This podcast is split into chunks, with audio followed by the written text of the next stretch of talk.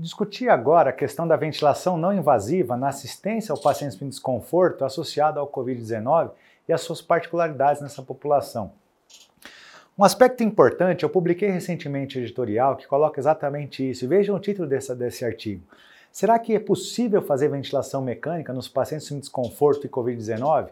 Isso foi uma grande discussão pelo risco de contaminação do ambiente. Isso aqui foi publicado em agosto de 2020, já deixando claro que sim, é possível e sim se evita a mortalidade. Então, é importante entender que agora, nesse atual estágio da pandemia, quando eu penso em desconforto, quando eu penso em assistência, a questão do da não invasiva passa a ser uma boa opção e se associa aí a um bom prognóstico. Então veja um exemplo de um dos serviços em que eu trabalho. O paciente com uma série de fatores de risco chegou lá com uma, uma tomografia muito comprometida, né, com 10 dias de evolução, extremamente desconfortável, com suplementação de oxigênio, ela desaturando, desconfortável, dispneia aos mínimos esforços, e a gente começou a discutir, vai entubar ou vai colocar na não invasiva, né? Se fosse em março, abril, maio de 2020, essa paciente seria entubada com certeza, mas nós optamos por colocar na não invasiva. Quando colocamos ela na invasiva, o que aconteceu? Ela ainda se manteve taquipneica com 32 ventilações, ainda não adaptou bem no ventilador convencional. E a gente falou, bom, se a gente entubar essa paciente, tentamos a não invasiva e ela não respondeu bem à não invasiva, talvez seja hora de entubar. Mas ainda falei, calma, vamos tentar um pouco mais, porque ela tem muitas comorbidades. Vamos tentar usar, por exemplo, uma cânula nasal de alto fluxo, que é uma opção que garante o FO2 a 100%, acelera a entrada do ar. Teoricamente, você melhora a troca gasosa desse indivíduo com uma KNAF. Quando nós instalamos a KNAF, que é menos invasiva, menos agressiva do que a ventilação com pressão positiva convencional, se a gente avalia a série de gasometrias dela, estava com 33 de CO2, mostrando uma certa taquipneia, e depois da KNAF, o CO2 38, 36, ela se manteve com 37, 36 de CO2, ela se manteve estável, ou seja, a dispneia dela foi controlada, e a troca, a PO2 dela, aquela estava com 64, ela foi para 86, 83, 130 lá na frente, quatro dias depois, sinal que o pulmão dela melhorou. Então, nessas discussões, a gente já pode abaixar a FO2 do ventilador. O que eu quero mostrar para vocês aqui é o seguinte, pessoal. Essa paciente teria sido entubada quatro dias atrás, na hora que ela estava desconfortável. Quando a gente colocou ela na câmara de alto fluxo, na ventilação não invasiva, o que aconteceu é que ela passou quatro dias estubada e se você ver o segmento dela, oito dias após a discussão, estava sentada no leito com a KNAF, comendo, funcionando, fazendo exercício, o que ajuda no prognóstico. Então, a não invasiva tem se mostrado uma opção e os trabalhos têm mostrado que se evita intubação em até 70% dos casos, porque quando intuba, a mortalidade é no mínimo 50%. Se você consegue, não, na maioria dos serviços, tem serviços que têm mortalidade muito baixa, tem serviços que têm alta mortalidade, mas o que você tem que pensar é assim: se você consegue manter esse paciente fora do tubo, esse paciente tem os, me os mecanismos de proteção muito mais desejáveis. Então, nessa discussão, o que eu quero mostrar para vocês é a não invasiva como opção de longevidade. Se você pensar num pulmão como esses, lembrar que no Covid eu posso ter um pulmão expandido com ar, como você vê esse aqui, com hipoxemia, esse pulmão tende a dar certo com pressão positiva, não invasiva, porque ele tem uma boa complacência. Se você conseguir melhorar a oferta de oxigênio e a pressão, pode ser que dê certo. É claro, se você pegar um pulmão como esse, a não invasiva não vai funcionar. Né? Agora, se você pega uma com uma complacência relativamente boa, com uma boa área de troca, por que não testar uma ventilação com pressão positiva. E você veja, quando eu penso em evolução da doença, quando a gente vai ver o que os estudos têm mostrado, veja aqui, ó, uma amostra, 138 pacientes hospitalizados. O que a gente espera na doença? A dispneia se inicia no quinto dia. Depois, lá na internação no sétimo e assim desconforto no oitavo dia, ou seja, a dispneia não é imediata. O que a gente discute é, se você perceber dispneia e já entrar com pressão positiva, teoricamente você minimiza o estresse muscular e dá longevidade para o paciente. Então essa intervenção até pré-internação, pré-doença grave, momento de intubação, você comece a pensar na pressão positiva de uma maneira um pouco mais precoce. Quando for surgir a dispneia, antes não teria porquê, mas quando a dispneia surgir, já dá suporte para a musculatura não fadigar, né? Manter uma boa troca gasosa. Lembra que assim desconforto pode acontecer. E o que a diretriz nos mostra, o consenso de Berlim ensina pra gente, é quando eu tenho uma PF entre 200 e 300, entre 300 e 201, ele dá a opção de usar o CPAP. A não invasiva é uma opção. O que o consenso de Berlim não dá na síndrome de desconforto, que é essa classificação de síndrome de desconforto, é você ter uma PF abaixo de 200, 200 ou menos, e usar não invasiva. Só que o que a gente tem feito hoje, a literatura tem deixado claro que uma PF superior a 150 permite o uso de ventilação não invasiva sem maiores problemas. A gente tem como lutar contra essa hipoxemia usando pressão positiva não invasiva. Então, pelo consenso de Berlim, PF 200 ou menos, você não poderia mais usar VNI. Mas pensando em 2020, sem desconforto e Covid, uma PF de 150 ou mais te daria margem para usar pressão positiva. Porque o que, que a gente quer fazer? A gente quer evitar a fraqueza da UTI também. O cara fica na ventilação invasiva entubado, na ventilação invasiva entubado, sedado, ele sai da UTI, mas sai de cadeira de roda, sai muito fraco. E quando ele se mantém não invasiva, veja o exemplo aqui, ela está usando uma helmet aqui no nosso hospital, enquanto ela está em ventilação não invasiva, ela está fazendo exercício aqui, com caneleiras, levantando o membro inferior. Isso dá mais funcionalidade, então o paciente sai do hospital menos limitado. Né? Se ele tolerar a não invasiva, a não invasiva dá muito mais liberdade para você atuar no sentido de manter essa ventilação mecânica com uma qualidade adequada. E se você pensar na intubação, pessoal, as séries de casos de Nova York mostraram mortalidade de até 90%. Então, é importante chamar atenção para vocês que quando o paciente é intubado, ele perde o controle da situação 100% e se coloca muito à margem de quem está tratando dele. E nem sempre as equipes são homogêneas na qualidade. Então, se você manter uma não invasiva, o cara tem funcionalidade para se manter melhor se ele tiver condições de adotar, de aderir a isso bem. Né? Então, é uma discussão para a gente refletir. E o que se coloca no Covid quando pensa em não invasiva? Primeiro, você tem que ter pensado, lá no começo da pandemia falava intubação precoce. Isso tem mudado. Olha o que eles colocavam no começo da pandemia. Tenta fazer ventilação protetora, como os senhores já aprenderam, tenta usar posição prona, mas sempre intubação precoce. Essa era a reflexão no começo da pandemia, março, abril, maio, junho. Isso ficou muito forte em muitas pessoas por muito tempo. E o que a gente está discutindo agora, pessoal, é o seguinte: se você for intubar ou for usar não invasiva, Veja aqui, por exemplo, que se falava no começo da pandemia. Será que eu posso usar uma cânula de alto fluxo, uma ventilação não invasiva? Será que eu posso fazer isso? Que eles colocavam? Não, é melhor entubar precocemente. Então, lá no começo, quando se começou a ver os primeiros vídeos, se você assistiu um treinamento de março, abril, maio, junho, todo mundo falava entuba precoce. E hoje a gente sabe, né, no segundo semestre de 2020, 2021, olha, Vamos tentar não invasiva, por no mínimo 30 minutos. Se adequar bem, vamos tentar mais tempo. E manter esse paciente às vezes 3, 4, 8, 10, 12 dias em não invasiva, mas evitando a intubação, porque quando ele é intubado, você aumenta muito o risco de óbito, né? Quando você pensa as modificações de estratégia, eles falavam o quê? Toma cuidado com usar não invasiva, pelo risco de contaminação do ambiente. O medo de pegar Covid fez muito pouca gente ter coragem de usar não invasiva.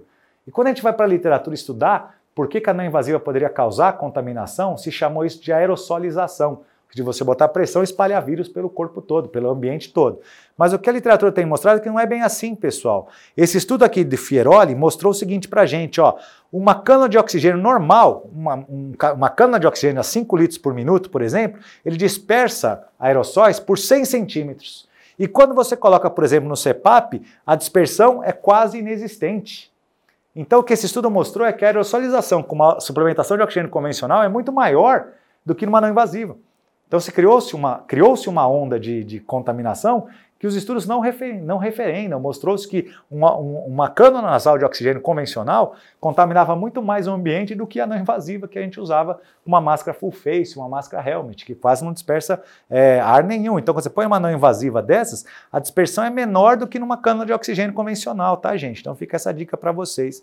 E se você usar alto fluxo, o grupo lá do Hospital das Clínicas, do, do, do Instituto Central da Universidade de São Paulo, mostrou o seguinte: a dispersão é proporcional à velocidade do fluxo. Se você bota fluxo é, muito mais rápido, se você vai aumentando o fluxo, o, a dispersão pode ser mais, mais, mais longe, mas essa dispersão chegou aqui a 17 centímetros, o que é muito pouco. Então, se você tem um ambiente isolado, está lá, o paciente está separado um do outro, você toma os cuidados com os EPIs adequados, não teria por que não usar a câmera de alto fluxo ou a não invasiva. Veja, nesse estudo aqui, a dispersão foi 17 centímetros. Então você pega o exemplo da Universidade de São Paulo, eles têm usado a não invasiva desde o começo da pandemia. Isso tem dado para eles muita segurança. Eles recomendam o que na não invasiva? Por exemplo, no microprocessado, ramo duplo, você pode usar ramo único se for um aparelho convencional, né? Mas o ramo único, o problema dele é que ele tem uma válvula expiratória que libera para o ambiente. Então, idealmente, na não invasiva, ramo duplo no, circuito, no ventilador microprocessado, né? Pensar que a máscara não deve ter uma porta exalatória.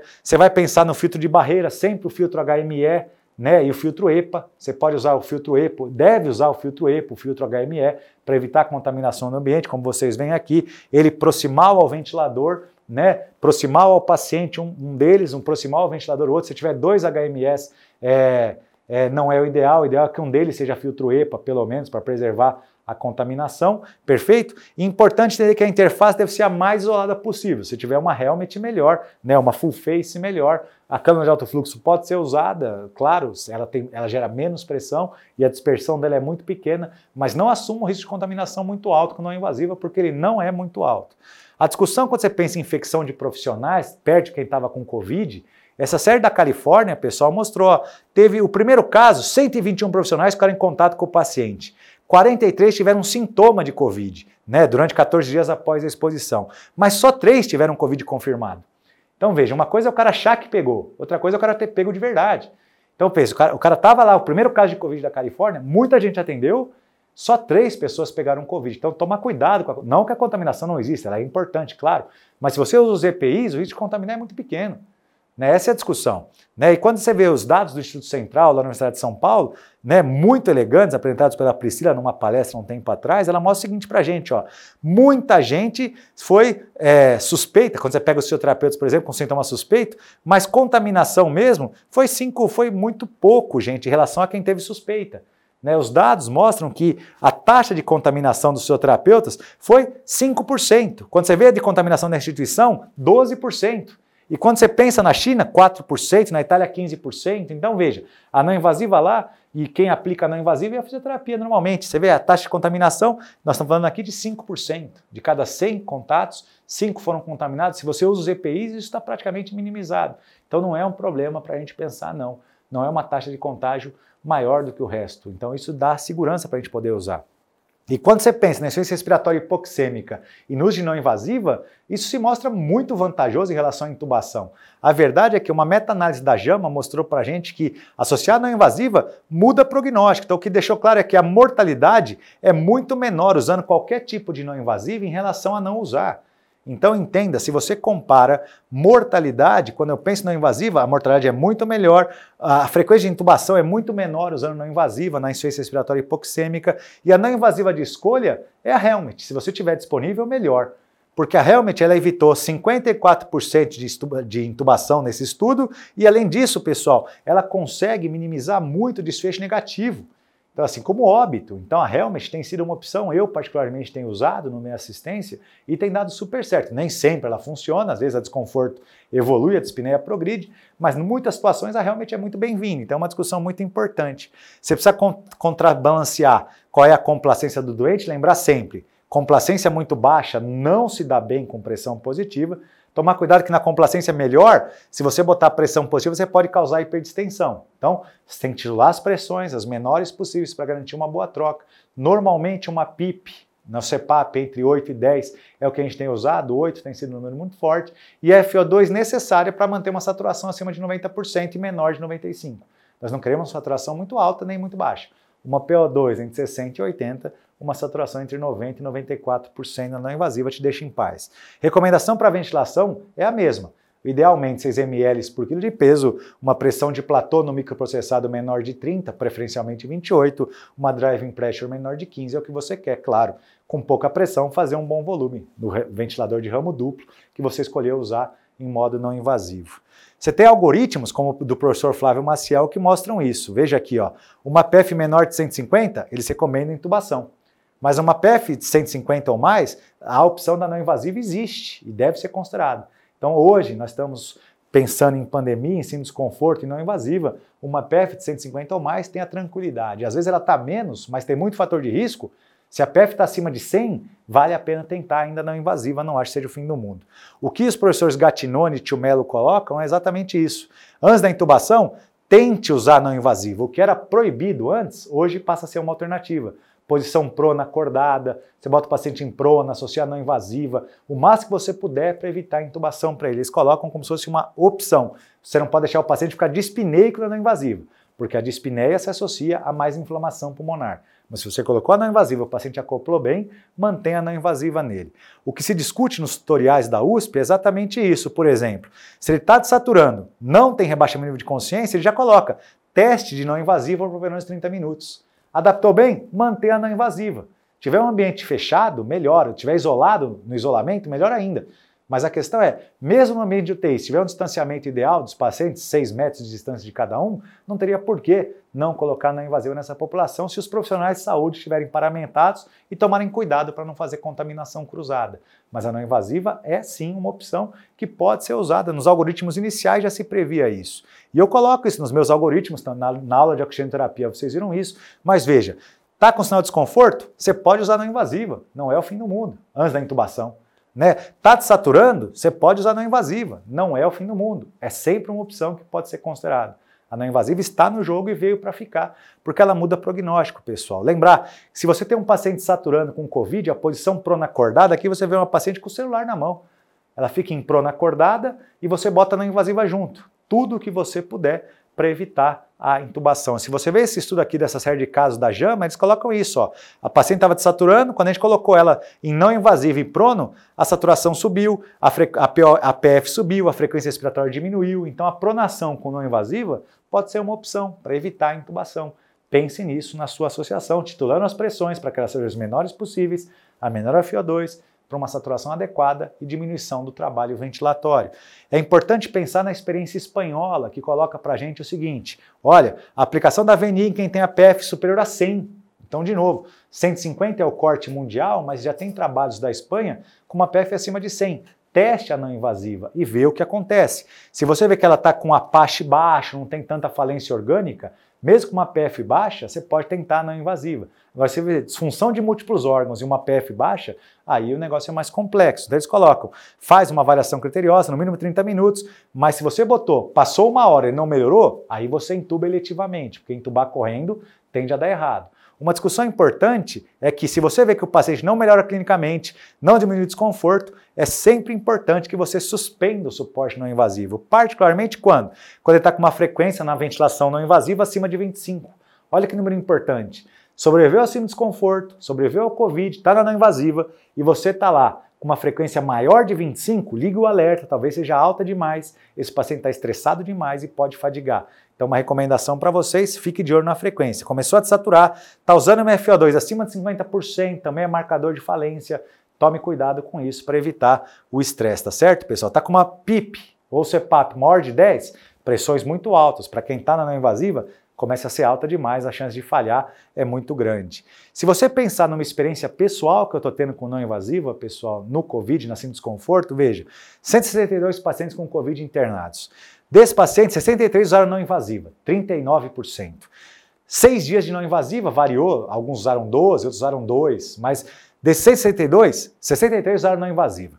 Olha que informação, desses de não invasiva, a maioria foi convencional e alguns cânulas de alto fluxo, mas a maior parte, ramo duplo no circuito, no ventilador mecânico, com máscara full face. A discussão aqui é, 14 pacientes da não invasiva acabaram sendo entubados, 22% que usou não invasiva falhou, então um quinto, um pouquinho mais, teve que ser entubado, não invasiva não é mágica.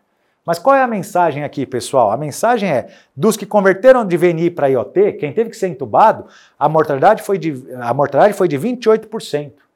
Quatro dos 14 pacientes morreram. Agora, o que eu chamo a atenção para vocês, pessoal, é o seguinte: quem foi entubado, quem foi entubado, a mortalidade desse estudo foi 56%. Então, eu quero chamar a atenção para vocês: do total de entubados, de cada dois, um acabou falecendo. Na não invasiva, nós tivemos o êxito, se você pensar aqui, né, quando você pensa, 77% dos pacientes não foram entubados. De cada 10, 7 escaparam do tubo. E nenhum deles morreu. Então, de cada 10 que foram para a VNI, dois tiveram que ser, dois ou três tiveram que ser entubados. A verdade, de cada 10, dois ou três foram entubados. Desses dois ou três que foram entubados, nós tivemos uma taxa de mortalidade importante. Né? Agora, quando você pensa em não invasiva, de quem suportou a não invasiva, ninguém morreu. Então a discussão aqui é essa, a não invasiva é sim uma opção e tem que ser usada por todos.